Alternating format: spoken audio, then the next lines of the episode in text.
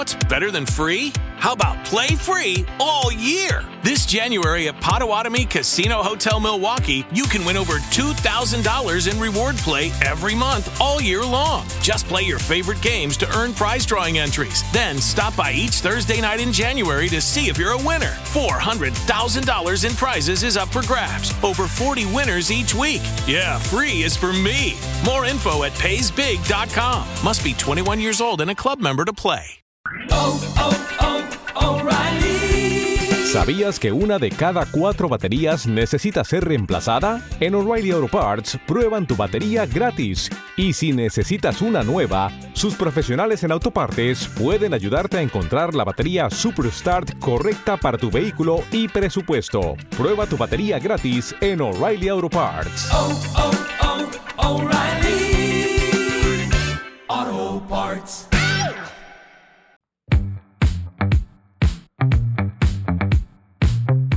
El episodio 88 de Hola F1 estuvo dedicado al Gran Premio de Gran Bretaña y el episodio 89, o sea, este, lo vamos a dedicar a la Silly Season, a Nick de Vries, a Daniel Ricardo, risitas, vuelve Daniel Ricardo.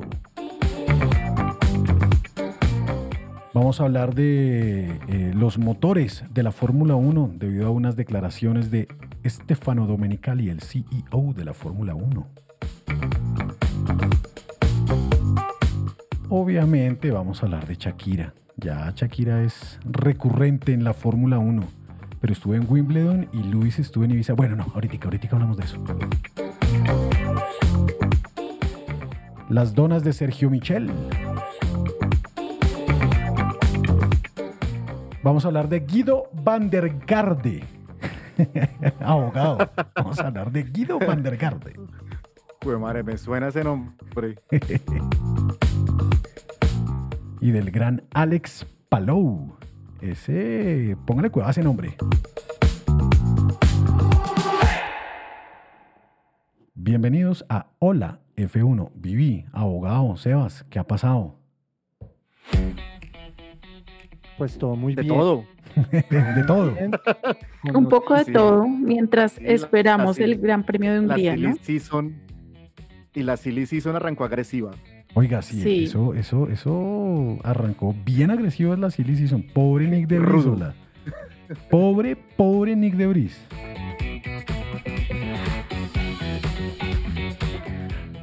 Vivi, Fue el clásico Red Bull, ¿no? Es una actuación muy típica de Red Bull, pues porque quien no muestra resultados definitivamente no se merece esa silla y chao. oiga, sí, venga, eh, bien complicado, ¿no? Pobre Nick de Vries. Pero, pero, pero venga, el abogado tiene, tiene el palmarés de Nick de Vries. No le pregunto a Sebas, a ver, la respuesta es distinta a la siguiente pregunta. ¿Cuáles son los logros de Nick de Vries, Sebastián?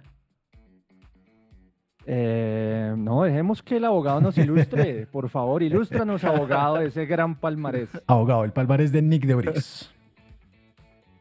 No, es que el man no es ningún aparecido, ¿no? Tiene, si uno sobre, sobre el papel revisa, el man tiene algo y ha hecho cosas en el automovilismo, ¿no? Fue dos veces campeón del Campeonato Mundial de Karting en el 2010 y 2011. También de la Eurocopa de Fórmula Renault 2.0 y Fórmula Renault 2.0 Alpes en 2014 respectivamente. Eh, fue campeón también de la Fórmula 2 de la FIA en 2019 y campeón del mundo de la Fórmula E en la temporada 2020-2021 y también fue tercero en la Fórmula Renault 3.5 en el año 2015. O sea, tiene experiencia el señor Nick de Vries y ha ganado bastantes campeonatos en sus categorías eh, Inferiores, precedentes a la Fórmula 1. Sí, sí, sí, menores, sí, sí.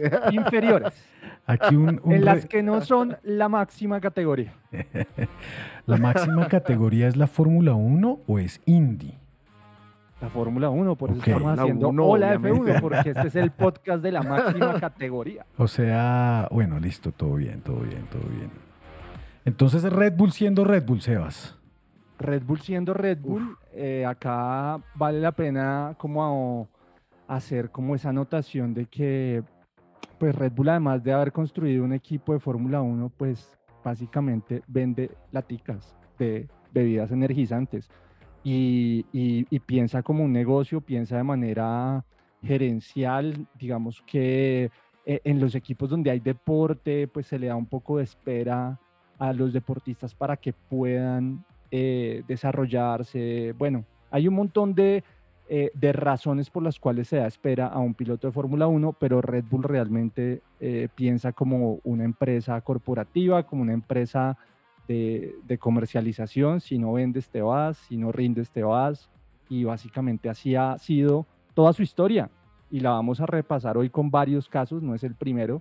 Eh, esa es como la marca de Red Bull y del señor Helmut Marco que tiene casi que el poder absoluto en estas decisiones. Bienvenidos a Hola F1. Claramente vamos a hablar de Nick Debris, donde nos está escuchando Spotify, Deezer, Apple Music, Amazon Music, donde sea. Y en la página www.holaf1.com. Bienvenidos. Ahorita les vamos a contar los casos de pilotos de Fórmula 1 que han salido antes de que se termine la temporada. Son varios, varios casos y hay nombres muy famosos. Bienvenidos. Y junto a nosotros, hola F1. Hola F1, habla Pato. Hola F1. Hola F1. En este grupo de amigos y fans, nadie se guarda nada. Las pasiones, pensamientos y emociones que nos deja la Fórmula 1 están aquí. En Hola F1.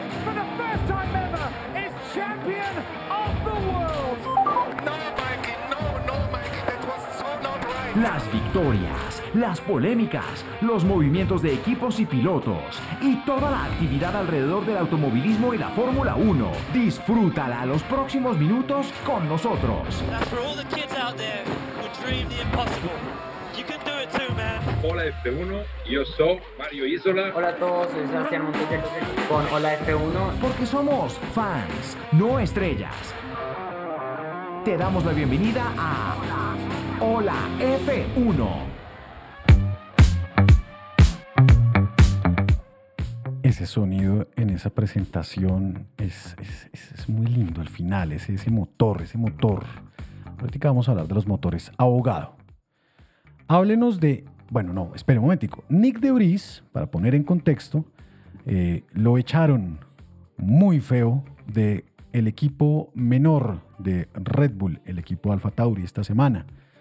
Y hay varios pilotos que les ha sucedido lo mismo eh, en distintos momentos de la vida. Unos han renunciado, otros los han echado, como a Nick de Bris. Eh, y vamos a contarles un, un, listado de esos pilotos. Pero antes, Vivi. Bueno, es que solo quería contarle a nuestro querido Sebastián que Sebastián Vettel si piensa diferente a él. Mire, dijo que sentía que había sido algo muy cruel ese despido para Nick DeVries y que en realidad ojalá la gente no se fijara en eso porque era un gran piloto que había tenido grandes títulos como los que nos contó el abogado y pues que era muy duro cuando todo se acababa así de repente. Es que el tema, digamos, totalmente de acuerdo con Sebas, que tienen que buscar, digamos, que ganen no, con Sebastián González, que, piensen como una empresa, que tienen que dar resultados, pero creo que acá todo se resume en las formas, ¿no? Y, y, ojalá, ojalá hubiera pasado lo mismo con Yuki, cuando le dieron espera casi de tres años, pero no podían porque tenían detrás a Honda y no lo podían hacer. cambio a Nick Debris, como no tiene ningún respaldo económico, pues sí le pueden dar literalmente la patada en el cuatro letras. Pero Debris tiene respaldo de Toto Wolf, ¿no? Incluso por ahí los vimos. Ah. Em, pero a Red Bull, pero a Red Bull eso le vale huevo. bueno, pero quién sabe ¿Quién es Toto? cuál va a ser ahí, qué va a hacer Toto, ¿no? Porque pues Toto tendrá sus planes también y, seguro Nick Debris confía mucho en Toto, ¿no? Seguro le dijo, te lo dije. Lo cierto, se fue de Mercedes. Lo, cierto ahí es que pues son muchas, muchas razones, realmente no es solo una. La primera es que Nick Debris tiene 28 años, no estamos hablando de un niño de 22 años en un piloto en proyección, estamos hablando de que un, piloto a los 28 años ya tiene que coger el carro y consolidarse. Estamos hablando de que las métricas dicen que durante el primer semestre no evolucionaron sus tiempos. Estamos hablando que detrás tiene un señor como Daniel Richardo, que pues vende más, eh, puede hacer o no mejores tiempos, pero se ríe eh, más. se ríe más, es mejor para su marca. Y estamos hablando de que eh, cuando Nick Debris entra a Alfa Tauri, la, la, decisión realmente no era una decisión totalmente cerrada, o sea, se dan unos apoyos por parte de las familias, por la cercanía que hay con Max Verstappen, hay unas conversaciones, pero no era un piloto que estuviera en la carpeta realmente eh, como por ejemplo Liam Lawson, que está desde hace dos, tres años piloto de la Academia de Red Bull esperando su momento. Ese entonces, ya no pues, entonces, pues no, no, no tenemos esa, no, te, no hay en esta historia quien respaldara a Nick De eh, dentro de la escudería Alfa Tauri y, y, pues tampoco es que, digamos que se, se vaya a perder eh, de, un, de una gran oportunidad, digamos, Red Bull con un piloto que ya está casi desarrollado. Entonces, pues unas por otras. Las formas no funcionan en Red Bull. no funciona. Eh, abogado, abogado, ¿qué pasó? No, es que también me causa curiosidad cuando Fran Tos, el, director eh, deportivo del equipo Alfa Tauri, dice que esa decisión no fue consultada con él, así como la decisión de ingresar a Nick De al equipo Alfa Tauri. O sea, ahí el que manda es el señor Helmut Marco y hace y deshace con los equipos de Red Bull. Claro, es que ahí el señor... En fin, pero venga, echemos un poquito para atrás, hablemos un poquito eh, y en las personas... Porque esta no es la primera vez, ¿no? Claro. ¿Qué pasa en la eh, eh, historia? claro, esta no es la primera vez que un piloto no termina la, temporada de Fórmula 1 en su totalidad. Ha pasado en muchos, muchos, muchos equipos y durante muchos años con muchos nombres. Vea, el primero de la lista, el primero de la lista aquí que nuestra, nuestra preproducción durísima nos envió es un nombre muy famoso en un equipo muy famoso. Abogado, por favor. Un, cuatro veces campeón del mundo y en la escudería, en la escudería más histórica tal vez de la Fórmula 1, en Ferrari. Estamos hablando del señor Alain Prost, el super rival de, Ayrton Senna en la época de los 80.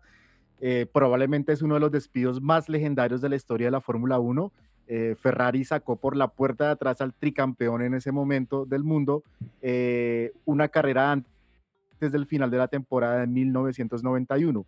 Y todo fue, todo fue porque Alain Prost ya había hecho algunas comparaciones públicamente diciendo que el, que el Ferrari 643 de ese año 1991 parecía un camión. Y eso fue, digamos, una, fue como una bofetada para, lo, para el equipo italiano que le dijeran que sus carros, sus Ferraris, parecían un camión. Y el señor Gianni Morbidelli eh, fue el que disputó la última carrera por él eh, eh, ese año de 1991. Pero la historia, digamos, tuvo un, final feliz porque el francés se tomó el, el, año de 1992 como un año sabático porque fue pagado muy bien por Ferrari. Digamos, Ferrari dijo, váyase ya y, ahí le, le pago la cláusula por no haber cumplido el contrato. Y en el año 1993, eh, Williams lo ficha, que es cuando Williams tiene la famosa suspensión activa, que, es que, que se cambiaba de altura el carro. Eh, y pues obviamente eh, Alain Prost logró su cuarto campeonato eh, en ese año de 1993. Vea, pues no solo a Nick Debris lo sacaron, pero a la Impros lo sacaron faltando una carrera. A este man lo sacaron con solo 10 carreras eh, competidas, Sebas. Pero ojo, qué diccionario, ¿no? O sea, las palabras las podría repetir hoy. Ferrari tiene un camión. y todos son camiones, oiga. ¿Ustedes conocen esas camionetas Dodge Ram gigantescas? Sí, sí, Les, cuento, les cuento que un, un, auto actual de, de, Fórmula 1 mide solo 50 centímetros menos que esas camionetotas. Vivi tiene otro eh, piloto. Este, es, este, este, este, es de estos lados del, del mundo. Así es, seguro les suena. Él era Pupo Moreno, Roberto Moreno de Brasil. Y pues la historia de él, yo creo que también es triste, como todas las de estos despidos, porque a él decide sacarlo Flavio Briatore del equipo Benetton porque estaba desesperado por fichar a un talento nuevo que seguro les va a sonar. Eh, un tal Michael Schumacher. Ah, no. O sea, despido justificado. Sí, no, Desesperados suerte, lo, lo sacan, sacan al Pupo Moreno, meten a Michael Schumacher y pues todo lo demás es historia. Sí, no, chao, chao, ahí sí, chao. Vea, yo les tengo a otro. Nelson Piquet Jr. en la época de Renault. Uy, No sé si ustedes se acuerdan. del- Cuñado, el cuñado de Max. Uy, el, el cuñadito de Max. No sé si ustedes se Sí, sí, acuerdan sí. del famoso incidente, eh, este incidente de- de- del- del espionaje y toda la vaina del Crash Gate. Eh, por esa época, eh, este muchacho, Nelsinho, Piquet, le decían, Junior, eh, estaba en Renault y eh, Briatore, otra vez, nuestro, nuestro amigo Flavio Briatore, eh, el man, el man se, se deshizo literalmente del brasileño y lo reemplazó por uno muy famoso que actualmente corre en la Indy. ¿Quién es? Es francés. Digan el nombre ya. Pero Jan, Por Román Grosjean, sí señor. Lo reemplazó eh, y ya. Ahí les tenía yo a Nelson Piquet Jr. También le pasó lo mismo que a Nick Debris. Sebas, ¿tiene otro piloto que lo hayan... Ah, Vivi, Vivi, cuéntenos, Vivi, ¿qué pasó? pero antes de eso, con Nelson Piquet Jr. hubo mucha polémica, ¿no? Ah, sí, ese es el man que, el man que, Ujú. que, es- que, que destapó todo el, todo el problema este, que le dijeron que se estrellara eh, para causar un auto de seguridad y que Fernando Alonso pudiese ganar ese, en ese momento la carrera. Todo O sea, ese era el plan de ese momento. era el... eh, eh, Era el plan. O sea, él destapó y- el plan. Y por, hizo caso y lo Y por echaron. todo- No. No. y por todo eso habían sacado de la Fórmula 1 a Flavio Briatore, ¿no? Pero ya está de nuevo, o sea, esas sentencias no se cumplen, esas multas. Oiga, o sí, sanciones. al man, al man lo sancionaron y el man no puede pisar eh, un No paddock. podía. no podía pisar un paddock de la Fórmula 1 y ahí uno lo ve en el Instagram y todas las vainas, Sí. sacándose fotos con este, con el otro. ña, ña, ña. Bueno, Sebas tiene otro caso de piloto que no terminó eh, la temporada eh, por cualquier razón. En este Tengo- momento estamos hablando de echados, como Nick de Vries. Tengo dos que están relacionados, Échelos. Pero este es, eh, yo creo que uno de los personajes con más mala fortuna en la historia de la Fórmula 1, porque lo ha perdido todo, básicamente. Y es Daniel Kvyat, que no solo eh, fue despedido dos veces de, eh, de, la Red Bull, porque lo echaron dos veces, sino que también perdió el puesto para que llegara Max, ¿no? Eh, en Toro Rosso. Y eh, luego pierde el puesto nuevamente cuando le dan la oportunidad en 2019. O sea, dos veces lo echan de la escudería, pero además a ese, eh, a ese piloto eh, al que le pusieron de reemplazo, que es Max Verstappen, ya casi tres veces campeón del mundo, tricampeón del mundo, em, le quitó a su mujer y le quitó a su hija y le quitó todo. Es que, es este- este- Pobre man. De No, verdad, yo no sé cómo vive Daniel Kiat. O sea, es demasiado. Total. Daniel Kvyat, actualmente el man eh, corre en el equipo Prema, eh, en unas categorías inferiores. Y el man corre no por Rusia, sino corre por bueno, todos estos pedos que hay con, con la guerra actualmente. Entonces también tiene otro problema y muy grave este, este man. Entonces es difícil, oiga, sí, pobre Pobre. Kvyat. Pobre Kvyat. Lo único es que sí estaba bien patrocinado, ¿no? O sea, también por eso llega, eh, eh, tenía unos buenos patrocinadores y, y bueno, pues ojalá su vida siga feliz. No, se puede dar por bien servido. ¿no? No este. A, a Kvyat le quitaron el carro y la novia. Y la vida. La vida. Sí. Absolutamente todo. Pero hay otro que se llama Scott Speed, También Eh, de Toro Rosso, ¿no? también de Todo Rosso. Y O sea, Alfa primero. Tauri. Sí, o O sea, sea, con- Red Bull. Sí, o sea, este fue el primero, con él empezó todo. eh, y esto fue obviamente 10 temporadas antes de, de Kvyat. Estamos hablando de que no es una, una práctica nueva en, en Red Bull. Y pues nada, sí, llevaba 28 carreras sin puntuar. Pero así como el caso del Pupo Moreno, pues tampoco es que nos rasguemos acá las vestiduras porque se fue Scott Speed, porque el que lo reemplazó fue un tal Sebastián Vettel, ¿no? Entonces, eh, Scott Speed le dio la, la patadita, eh, no, le dieron la patadita para que entrara eh, Sebastián Vettel y lo demás, como dijo Vivi, es historia. Scott Speed es otro, otro de esos intentos de la Fórmula 1 por tener un piloto gringo en la categoría. Lamentablemente no se dio. Abogado, otro piloto que no haya terminado la temporada porque lo despidieron. ¿Cómo será que ni me acordaba este? Se llamaba Yuki Ide, japonés. Eh, corría para el equipo Super Aguri. Y lo chistoso de esto fue que el piloto fue despedido faltando aproximadamente cinco carreras porque el director técnico consideraba que era un peligro para los demás pilotos de la Fórmula 1 después de un accidente que tuvo bastante fuerte en Imola con el piloto Christian Albers. Los japoneses siempre kamikazes, básicamente. Literal, literal. o sea, los, lo sacaron por eso, porque era un peligro, pero lo peor de todo es que cosa, eh, digamos, tiempo después, la FIA le, le retiró la superlicencia eh, a ese piloto porque realmente era muy malo. Era un peligro, man. Sí, yo creo que debe estar ahí al lado de, de, de Latifi de, y, de, y del ruso, ¿cómo se llama? De Nikita Mazepin. El man le quitaron la superlicencia literalmente y pasó a la historia como uno de los peores pilotos de la Fórmula 1. Vivi, un caso de Ferrari. Este es italiano, Iván Capelli, Em, que había reemplazado a Alan Prost y en el año 92 también lo echaron porque no había sumado, solo sumó tres puntos en, en 14 carreras y pues esto no estaba al nivel y a las exigencias de McLaren. Entonces, Nicola Larini llega para ocupar ese lugar, pero tampoco le va, le va muy bien. También pasa sin, sin puntos.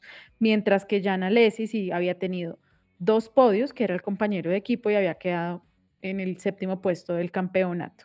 Entonces, pues Capelli hasta el 2011 queda como el único piloto que no había conseguido un solo podio en la temporada para Ferrari.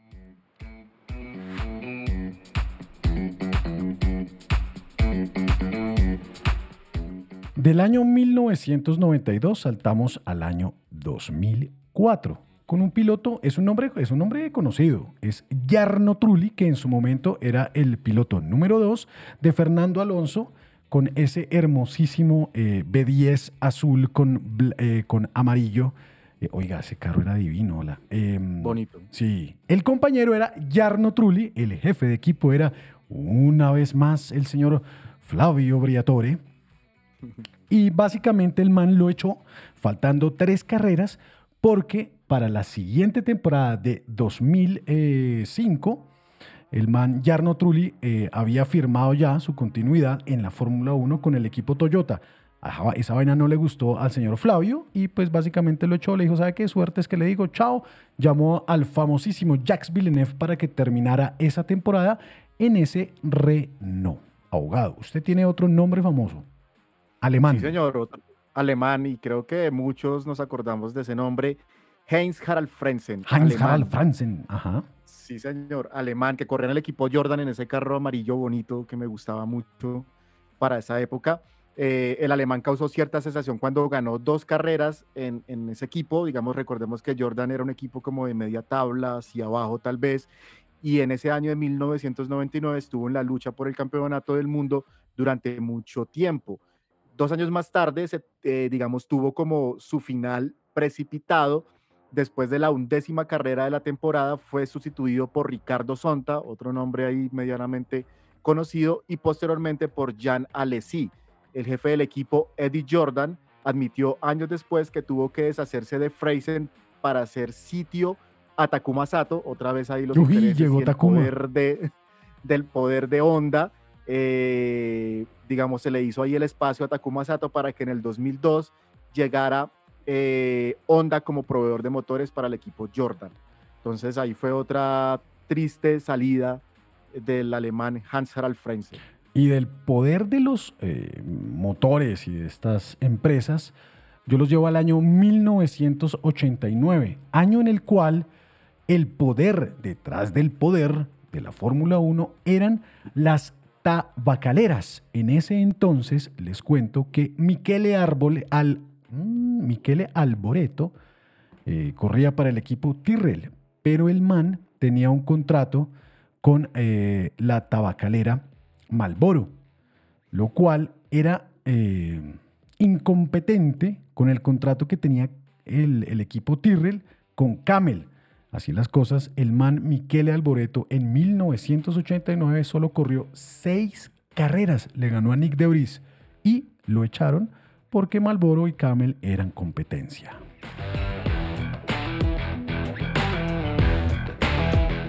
Sebas tiene uno del año 2009.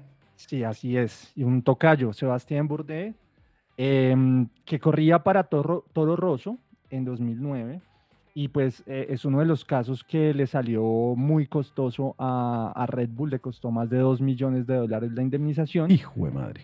Y el problema de eso es que su reemplazo, eh, Jaime Alguersuari, tampoco sirvió. No, Entonces, es que ese pues, man era muy malo, ese man era muy malo.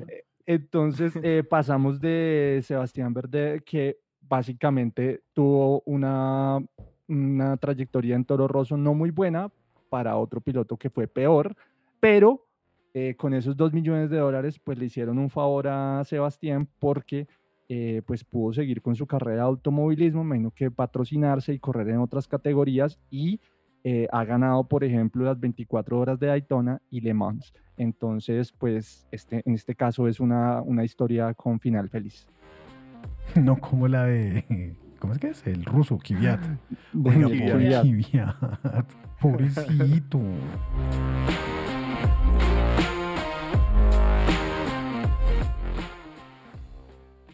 Volvemos a Renault, abogado. Otra vez a Renault, pero esta vez no estuvo involucrado Flavio Briatore ahí detrás de esto. Raro. Esta vez vamos al año 2011 con Nick Heidfeld, otro nombre conocido también por nosotros en la Fórmula 1. Eh, el francés, el equipo francés Renault despidió a Nick Heidfeld solo después de 11 carreras, dado que el, el corredor no estaba eh, entregando los resultados que se esperaba por, por, su nombre. Digamos, todo el mundo decía, uh, Nick Hayfield, gran piloto de Fórmula 1, pero realmente no, a pesar de que el piloto hizo un podio en la segunda carrera de la temporada. Y después de, la, de 11 carreras, como decía, fue reemplazado por Bruno Senna, eh, que pues más sin embargo solamente impresionó más por su nombre, por el apellido Senna, y no por sus actuaciones. Y así fue, digamos, uno de los tristes finales también de, de Nick Hayfield, de hasta ahí se despidió de la Fórmula 1. Vivi. Yo les tengo otro, no sé si ustedes han escuchado, un apodo que es Crasharis. Pues es del personaje Andrea de Cesaris, okay. que corría en el equipo Ligier en el año 85.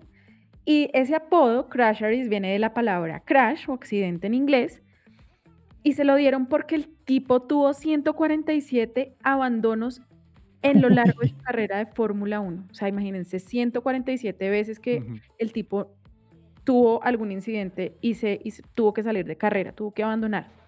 Y por ejemplo, eh, de 11 carreras en una temporada, en 8 no estuvo, no pudo terminar. Eso ya es demasiado. Entonces ahí deciden sacarlo, le dan el puesto a Philip Strife, y pues bueno, igual Crasharis sigue en la Fórmula 1 hasta el 94, solo consiguió dos podios a lo largo de su carrera, pero pues es el que tiene el récord de más abandonos, muchísimos. Apreciado Sebas, ¿quién es Guido van der Garde? Pues Guido van der Garde es un piloto holandés, así como Max, pero realmente no tan bueno. Eh, que no llegó a disputar ninguna carrera con Sauber en la temporada 2015 pero tenía contrato con el equipo. Eh, el equipo presentó a Marcus Ericsson y a Felipe Nars como pilotos titulares, eh, así que Van acudió a los tribunales, llamó al abogado y eh, pues recibió, pues tenía un abogado así tan bueno como el nuestro y recibió un veredicto favorable antes del Gran Premio de Australia y pues le tocó aparecer y correr en la Fórmula 1 gracias a los abogados. Em, lo que pasa es que eso no le gustó a los dueños del equipo e igual lo echaron y pues lo indemnizaron. y ya, y ya hasta ahí llegó. ya, sí, chao, vayas, hermano. Ay, sí, ya. ¿Y qué pasó con Gasly? ¿Quién se acuerda de Gasly? Por supuesto que yo me acuerdo, y esa es una historia bastante humillante también, porque Gasly en el año 2019 era el compañero de equipo de Max Verstappen en Red Bull y después de 12 carreras deciden bajarlo, degradarlo. Oh, oh, oh, ¿Sabías que una de cada cuatro baterías necesita ser reemplazada? En O'Reilly Auto Parts prueban tu batería gratis. Y si necesitas una nueva, sus profesionales en autopartes pueden ayudarte a encontrar la batería Superstart correcta para tu vehículo y presupuesto. Prueba tu batería gratis en O'Reilly Auto Parts. Oh, oh, oh, Auto Parts para que no termines bailando solo en tus proyectos del hogar. Con la app de The Home Depot te tenemos cubierto. Con búsqueda por imagen, encuentra rapidísimo lo que necesitas. Y el lugar donde se encuentra con Store Mode. O pide que te lo entreguen gratis.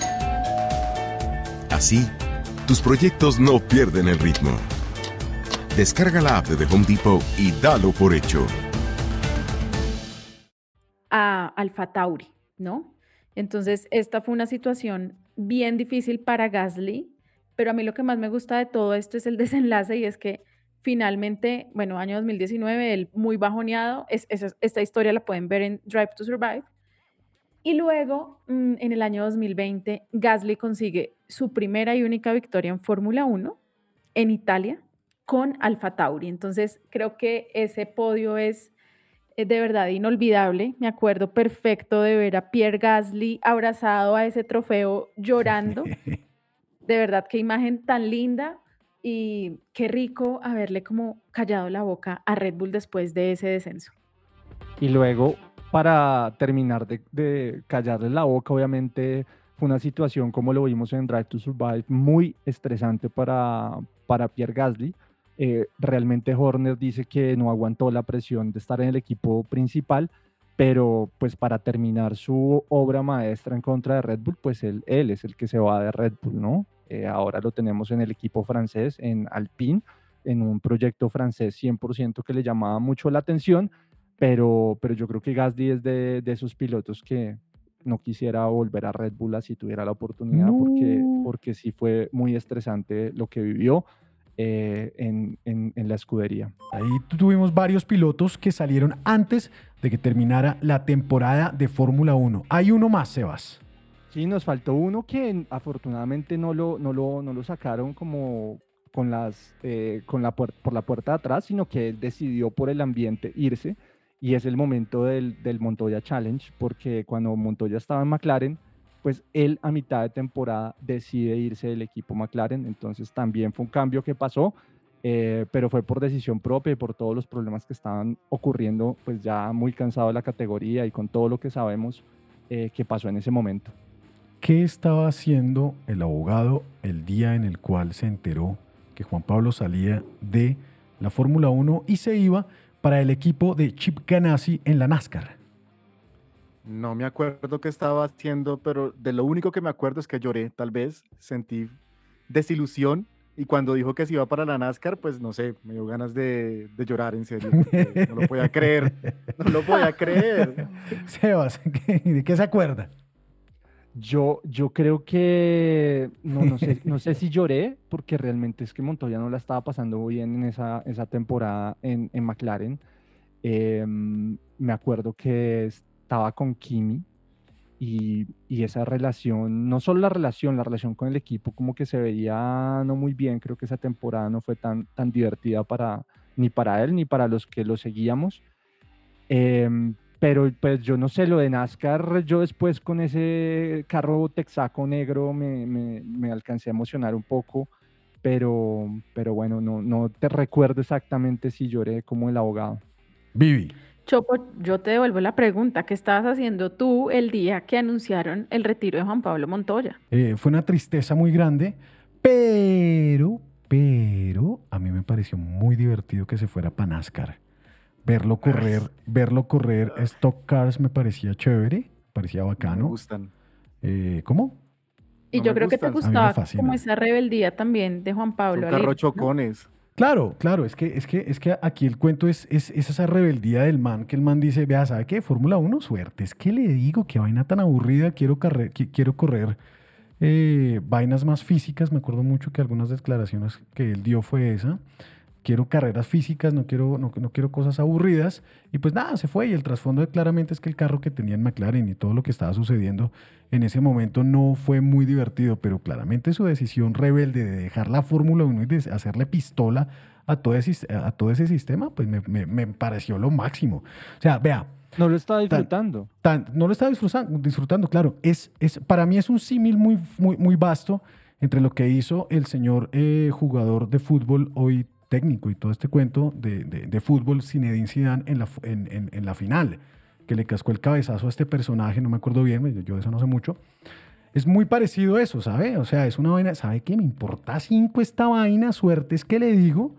eh, y chao, para mí fue muy parecido, un- eh, tiene un trasfondo, un trasfondo muy parecido de rebeldía contra el sistema y contra ese tipo de vainas que pues me pareció Las- chévere. Lástima de esa historia que ese McLaren después fue el que le dio el título a Luis Hamilton. A Hamilton. Lewis Hamilton, sí. Eh, Desafortunadamente la historia como que eh, termina siendo esa que podía haber sido pues eh, de Juan Pablo, no se puede jugar con el pasado, yo estoy de acuerdo en que él no la estaba pasando bien y eso era, era lo principal, pues con todo ese talento podía escoger su, su destino y a mí también me parece que el destino de, de- del, que él ya había vivido en Estados Unidos era una buena decisión, o sea, Juan- hablemos que Juan Pablo Montoya era una superestrella en Estados Unidos y en, y en América. Entonces, eh, en Latinoamérica, eh, por esas categorías gringas, la CART en la que corría, entonces un reto interesante en términos de, de- de lo que iba a hacer. Pero bueno, Cuenta la historia, Bueno, cuenta la leyenda que eh, después de esa decisión y todo el cuento, Montoya recibió varias llamadas, una de ellas, oiga, véngase para Red Bull que aquí hay un proyecto a varios años. Vivi. No, yo, yo quiero ya sacarlos de este Montoya Challenge, porque es que o si no, eh, nos vamos a quedar el resto del episodio hablando de Juan Pablo Ay, Montoya y de todo lo grande que es, porque lo admiramos muchísimo. Pero yo, yo quiero contarles que, y ahora sí hablemos de, de Daniel Richardo, porque es quien ocupa esa silla que tenía Nick de Vries, y creo que estamos contentos igual de ver a Richardo de nuevo en la Fórmula 1, porque es un piloto que queremos mucho, o sea, no hay que negarlo, que yo creo que es el piloto más carismático que ha pasado por la Fórmula 1 en toda la historia, de verdad es, es un bacán, em, se puede de verdad como ver esa energía tan chévere que, que él tiene, pero además el gran talento, porque también hay que decirlo que Daniel es, ha sido muy bueno en, en los equipos por los que ha pasado. Venga, Viviana. Ah, y todos. ¿Cuál es el piloto? Hablando ya, hablando ya que Vi- Viviana nos sacó de esa, de esa nube en que siempre nos montamos con el Montoya Challenge. ¿Cuál es el piloto de Fórmula 1 que más ha pasado por distintos equipos? Pues porque es que Richard ha pasado por muchos equipos. En este momento no me acuerdo cuáles. Pero ¿cuál será ese piloto? ¿Cuál cree usted, Sebas? Yo creo que uf, no es Richardo, porque si no, no tendría gracia esta sección. Pero, pero Richardo ha pasado por cuatro, o sea que por cinco, mentiras. Mm, Bueno, ahorita, espere, pero, Bueno, pero ¿cuál no, es no el sé, piloto que es más? no sé. Listo. Abogado, No ¿cuál sé. es? Uy, no sé, puede ¿Alonso? ser. Alonso no. pero Alonso solamente ha pasado por cuatro, creo. Ok. No, está difícil, está difícil. Bueno, yo no les tengo la respuesta, la tiene Viviana. Viviana, ¿cuál es el piloto de la Fórmula 1 que más ha pasado por distintos equipos? No, primero tengo que aclararles No. que Daniel Richardo ha pasado por Tampoco seis sabe. equipos. Está buscando en Wikipedia. No, Seis no, no, equipos. acá lo tengo presente. Daniel ha pasado por seis equipos. El primero fue HRT en el 2011, que es donde comienza su carrera. Luego Toro Rosso, luego Red Bull, luego Renault, luego McLaren y ahorita Alfa Tauri. O sea, lo vamos a ver en su sexto equipo. Esa decisión de haberse ido a Renault, estoy con, con- con- ¿cómo se llamaba el, el team principal de Renault? Que era un bacán, ¿cómo se llamaba? El que- Ay, Cyril. Cyril. Cyril. Apellido raro. Sí, el del tatuaje. El del tatuaje. Ese man dijo en su momento, este man la embarró. Y vea, la embarró al haberse ido de Renault. Pero bueno, Renault después pasó al PIN. Bueno, no, no, no, no, no sé. Bueno, no, Vivi, ¿cuál es ese, cuál es el piloto de la historia de la Fórmula 1 que más ha tenido, que más ha pasado por equipos? Es un nombre muy conocido para nosotros también. Es el señor Rubens Barrichello. Vea pues. Ah, yo lo vi toda la vida en Ferrari, lo tenía toda la vida en Sí, Ferrari. Rubiño. No, Rubiño. es Rubens. Ok. Rubens ha pasado por 11 equipos. Pasó por ¿Qué? 11 equipos. Ush, Once. madre, muchos. Se los voy a leer, vea. Jordan, Stewart, Ferrari, Brown, Honda, Williams, Force India, Williams otra vez, Sauber, Toro Rosso y Alfa Romeo. Vea pues. Increíble. Yo no tenía Barrichello en Williams. Seguro fue la Claro. época que nos desilusionamos de la Fórmula 1. No, ay, abogado. Bueno, sí, usted, yo no. Bueno, es que yo creo que Sí. yo hoy día estoy un poco más desilusionado que cuando ustedes se desilusionaron porque se fue Montoya, pero bueno, no importa. No quiero volver a Montoya Challenge porque si no Viviana nos regaña de nuevo. Entonces, Sí, ya, ya. Rubiño Barrichello, el piloto que ha pasado por más 11 equipos. equipos. 11 Wow. equipos, bastante sola. Uf,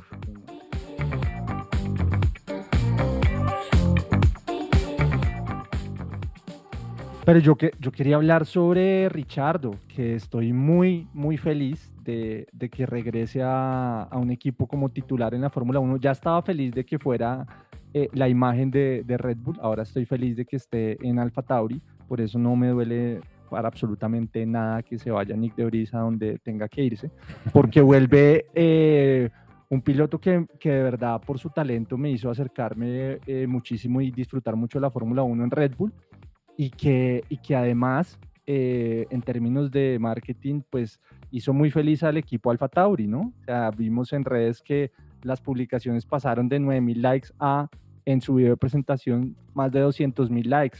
Eh, va a ser una apuesta súper ganadora en todos los aspectos para el equipo Alfa Tauri. ¿Sabías que una de cada cuatro baterías necesita ser reemplazada? En O'Reilly Auto Parts prueban tu batería gratis. Y si necesitas una nueva, sus profesionales en autopartes pueden ayudarte a encontrar la batería Superstart correcta para tu vehículo y presupuesto. Prueba tu batería gratis en O'Reilly Auto Parts.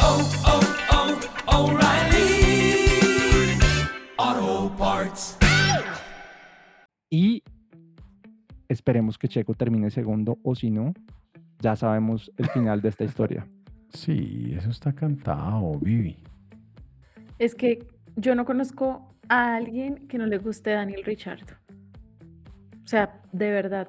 Si hay alguien, escríbanos porfa en redes sociales, mándenos ahí un inbox por eh, Instagram, por Threads, por Twitter y cuéntenos por qué no le gusta a Richardo. Alguien, diga, a mí no me gusta porque me parece una mamera que siempre esté con esa risa y siempre esté ahí como en esa actitud, pero, pero cuéntenos, yo quiero conocer a alguien que no le guste Daniel.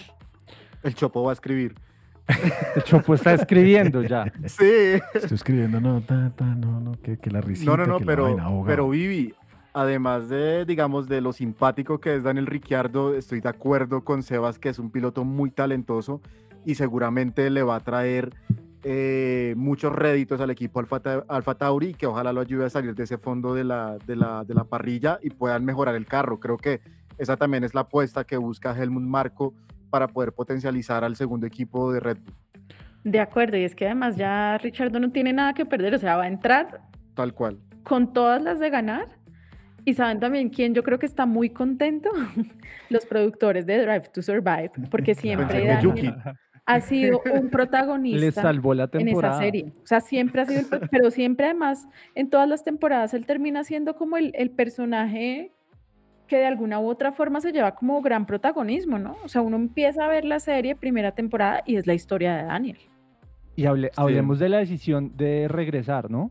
Hungría es la, la, mejor pista en que ha tenido resultados, la ganó, ha tenido enfrentamientos increíbles y va a correr en Hungría, le encanta Hungría, es una de sus pistas favoritas. Y lo que se viene, Austin, Ciudad de México, no, pues el Brasil, Las Va a Vegas. llegar con sus botas texanas. a Él fue el primero, Ay, él fue el primero hace Las 10 Vegas. años en pedir que Las Vegas tuviera, antes de que se Sí. lo hubieran imaginado, en una rueda de prensa le preguntaron en dónde le gustaría correr, en Las Vegas, y va a correr 10 años después en Las Vegas. O sea, esto para el show, para el, espec- para el espectáculo, para la Fórmula 1 va a ser realmente muy, muy, muy bueno y confío realmente en que, en que haya vuelto esa llama y esa pasión por correr. Solo tiene que sacar a Alfa Tauri del último puesto, es como el reto que tiene, sumar más puntos en estas carreras que Yuki y que Checo y que Checo Michel, Checo Michel, que Sergio Michel Pérez, eh, Checo Pérez eh, no termine segundo y está la decisión lista. Sebas, usted mencionó a Yuki. Yo quiero saber quién es ahora el, el número uno de Alfa Tauri. ¿Es Yuki Daniel o es. Richard? Daniel Richardo, sobre todo porque Honda ya firmó con Aston Martin. eh, Yuki básicamente está fuera del equipo Alfa Tauri. Ahorita vamos a hablar de, eh, de hecho podríamos hablar ya, conectar el tema de indicar, que es, eh, eh, hoy hubo un comentario en la Indy sobre Alex Palou, que está liderando la Indy como por 300 puntos, aunque allá los puntos son diferentes, pero pues es súper recontra, hiper, mega líder de esa categoría. Y dice en la transmisión con mucha seguridad, eh, Alex Palou es top 5 mundial de pilotos de cualquier categoría. Y eso me quedó a mí sonando en la cabeza porque me puse a hacer cuentas de los de Fórmula 1 y todo. Entonces quiero saber qué piensan y les termino de contar porque Alex Palou hacía parte, o bueno, de pronto todavía hace parte de esa posibilidad de reemplazo para Yuki. eh, para Yuki, porque es que ya el tema con Honda está un poco roto y no tiene Yuki su lugar eh, asegurado en Alfa Tauri. Si eh, Richardo llega a tener mejores resultados en estas carreras que Yuki, el que corre peligro, el que corre peligro es Yuki. Si el señor Helmut Marko y el señor Christian Horner quieren tener a Alex Palou, eh, líder de la Indy que corre para Chip Ganassi este año, debe pagarle una gran, gran indemnización al señor Zach Brown, porque Alex Palou hace parte de la cuerda de Zach Brown. Eh, y eso, eso, eso que plantea Sebas es demasiado interesante, porque al man lo quieren en Red Bull. Literalmente al man lo quieren en Red Bull y estarían dispuestos a pagarle el billete a Zach Brown, porque Zach Brown en estos días, cuando sale este rumor que dice Sebas alrededor de Alex Palou sobre, sobre su vinculación a Red Bull, de una, Zach Brown, ustedes conocen ya al man Zach Brown como es, el man sale de una de frente y dice, ese man va a correr al final de la temporada, va a hacer test en mi carro, en McLaren. Y trascendió que claramente si Red Bull quiere a Alex Palou, un gran, gran piloto, eh, yo creo que Alex Palou tiene lo que no tiene Pato Howard, pero bueno. Es, es, es- Pero si es- si, si es top 5 mundial, es top 5. Eso, eso iba a preguntar. Si es, Es si que vea, bueno. ¿sabe qué es lo que pasa? ¿Sabe qué es lo que pasa? Es que la Indy es una categoría que no tiene este tipo, estos tipos de asistencia en, los carros. No tienen la, la dirección asistida, no tienen calentadores de llantas, en fin, una mano de vainas. Y correr esos carros es como correr la superfórmula japonesa. Es una vaina muy física, es una vaina muy vasta. Y el man básicamente les está dando en la jeta absolutamente a todos los pilotos en la India actualmente. Es muy, muy buen piloto, tanto en circuitos como en óvalos. Es demasiado rápido el man, Sebas. Sí, so- sobre eso, eh, a, mí me cuesta, pues, obviamente Chopo sabe mucho más del automovilismo eh, americano. A mí me cuesta mucho poner los cinco top mundial, top 5 mundial, pues porque está Verstappen, está Hamilton, está Norris, está Russell, o sea, me, me cuesta mucho, pero seguramente pues tiene, tiene todo el talento y toda la, la- proyección para estar ahí. Eh, la, la- la declaración de Helmut Marko a lo que dice Zach Brown es, ningún contrato es, es irrompible eh, y ningún piloto es impagable. Entonces, em, ha- hay un serio interés por Alex Palou que lo único que tiene eh, en contra para ser parte de la escudería Alfa Tauri en 2024, obviamente, es que hay un piloto de la Academia de Pilotos de Red Bull que se llama Liam Lawson, que ya dijo que si él no es piloto en 2024 se va de la Academia de Red Bull. Entonces tiene ahí un, un problema muy grave. Oiga, interesante lo de Alex Palou Vivi.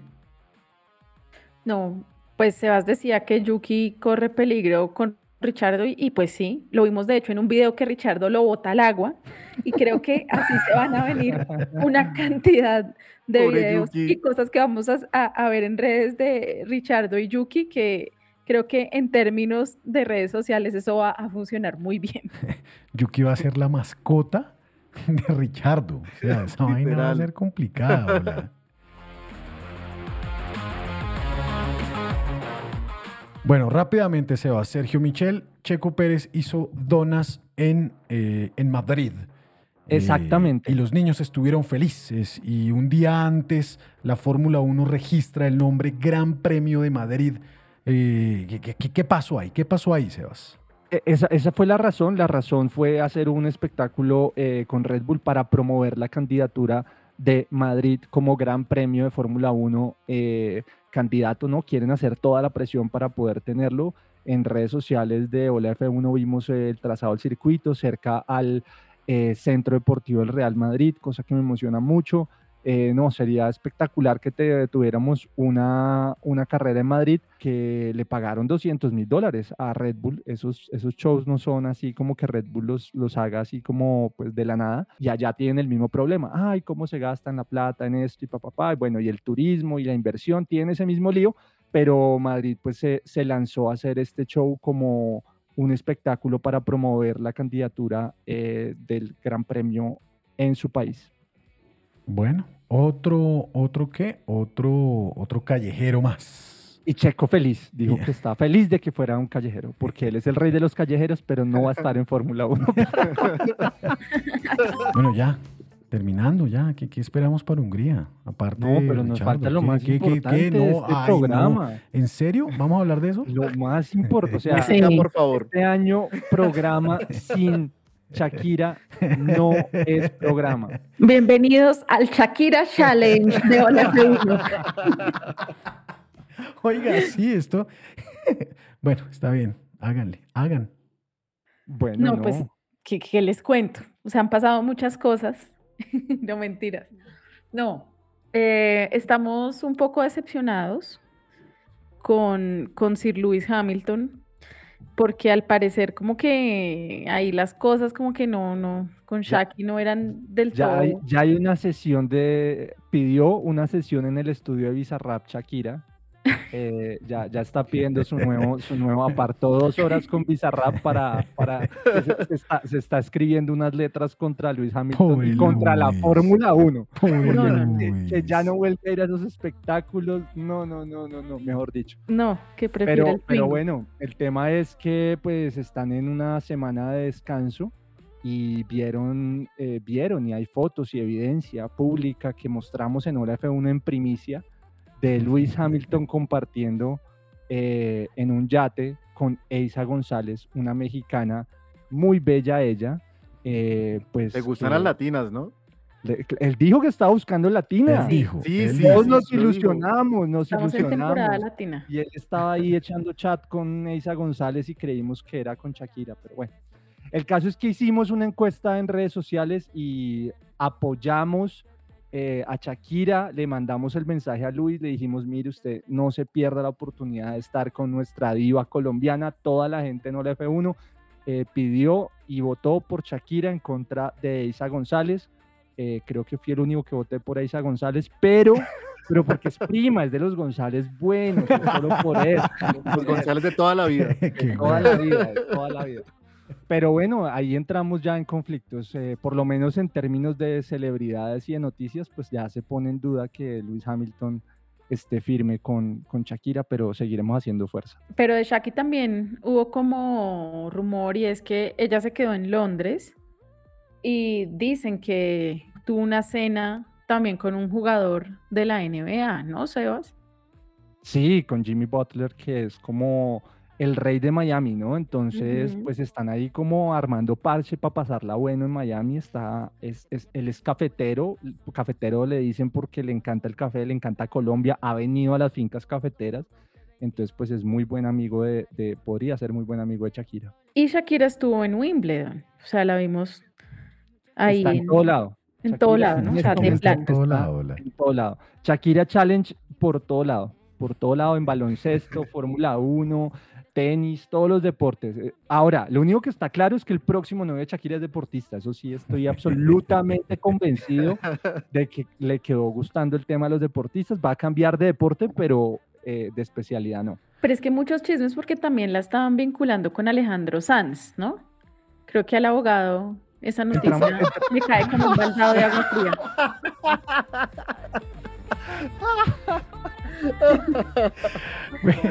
Eh, que sigan. Siempre, o sea, siempre No, pero ese entramos chisme. acá a otro podcast. Entramos a otro Ese chisme podcast es que me viejo.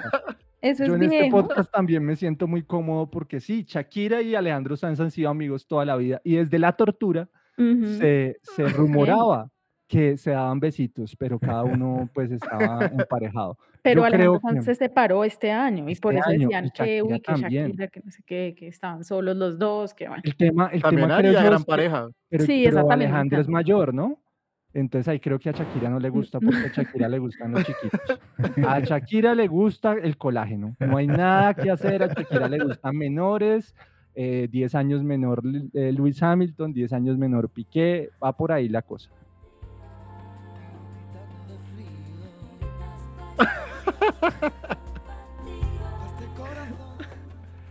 Si Si ustedes pudiéramos sigan, esa canción sería excelente. Sería lo máximo, ¿cierto, abogado? sí, sería genial. Vamos, abogado, canta.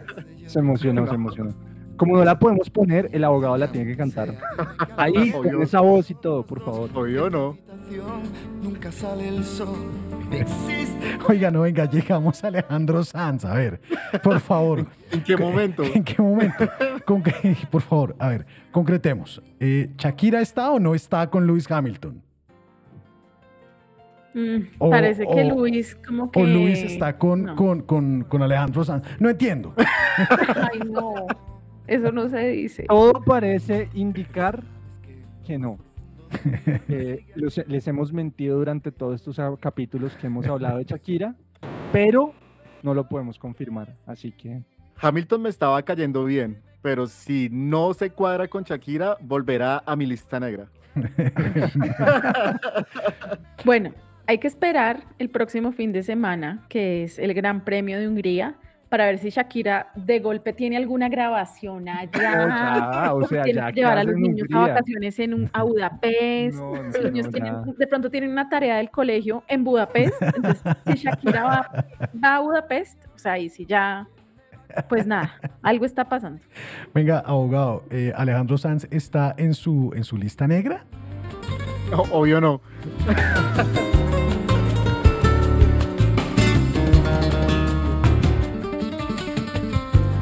qué buena guitarra. Bueno, ¿qué? ¿Ya? ¿Qué, pa- qué- Hungría. qué? ¿Hungría? ¿Qué, qué, qué, Oigan, qué sa- pasa? ¿saben, saben quién va a ir a Hungría? Shakira. Brad Pitt de nuevo. Dicen ¿Ah, que en seis Ah. carreras van a estar grabando la, la película, van a seguir grabando. muy chévere. Eso significa que esa grabación va a llegar por, por, por allá a Austin también. Ya no nos da, ya no nos da el tiempo porque está muy largo el podcast. Hablaremos en una próxima oportunidad de la, de la película porque, porque ya hay como una trama, ya hay muchos más avances de lo que va a ser la película. Y es dirigida por el director el de Top Gun, de Top de Gun, o Top sea, Gun Maverick. Sí. eh, eh, esa película, ese director la rompió en temas de acción y de realismo con esa sí, película. sí, sí. Les tengo un dato que al abogado y a Sebas no les va a gustar. Productor ejecutivo, uno de los productores ejecutivos de la película es el señor Toto Wolf.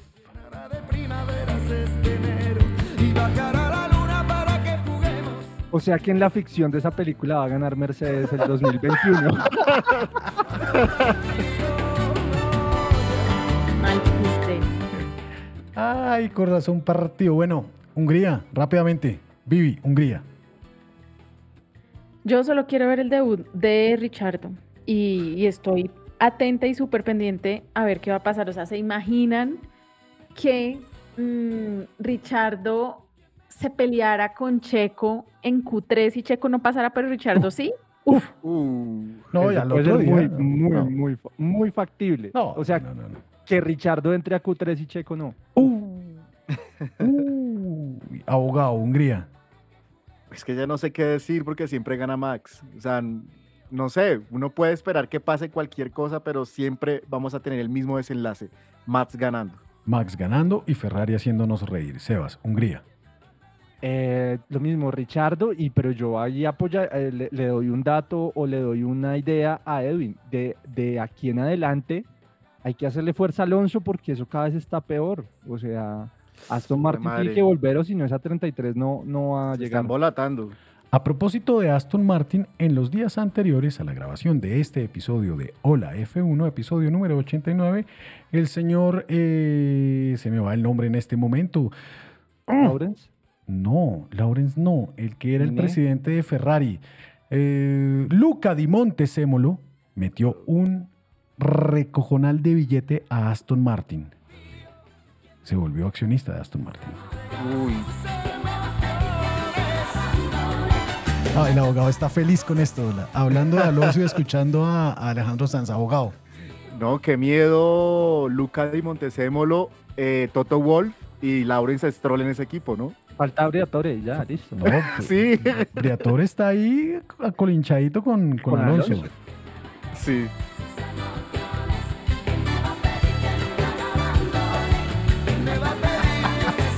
El abogado está feliz con Alejandro Sanz. Bueno, no, pues nada, esto fue Hola F1. Muchísimas gracias a todos donde nos escuchen en Spotify, en Apple Podcast, en la página holaf1.com, Amazon Music, Deezer, ya lo dije, bueno, no, donde sea, YouTube. Muchísimas gracias a todos. Chau, chau, chau. Nos dimos como garra hoy, ¿no?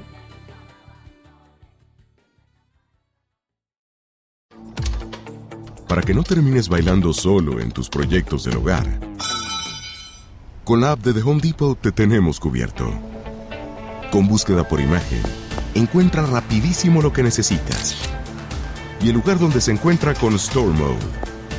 O pide que te lo entreguen gratis. Así, tus proyectos no pierden el ritmo. Descarga la app de The Home Depot y dalo por hecho.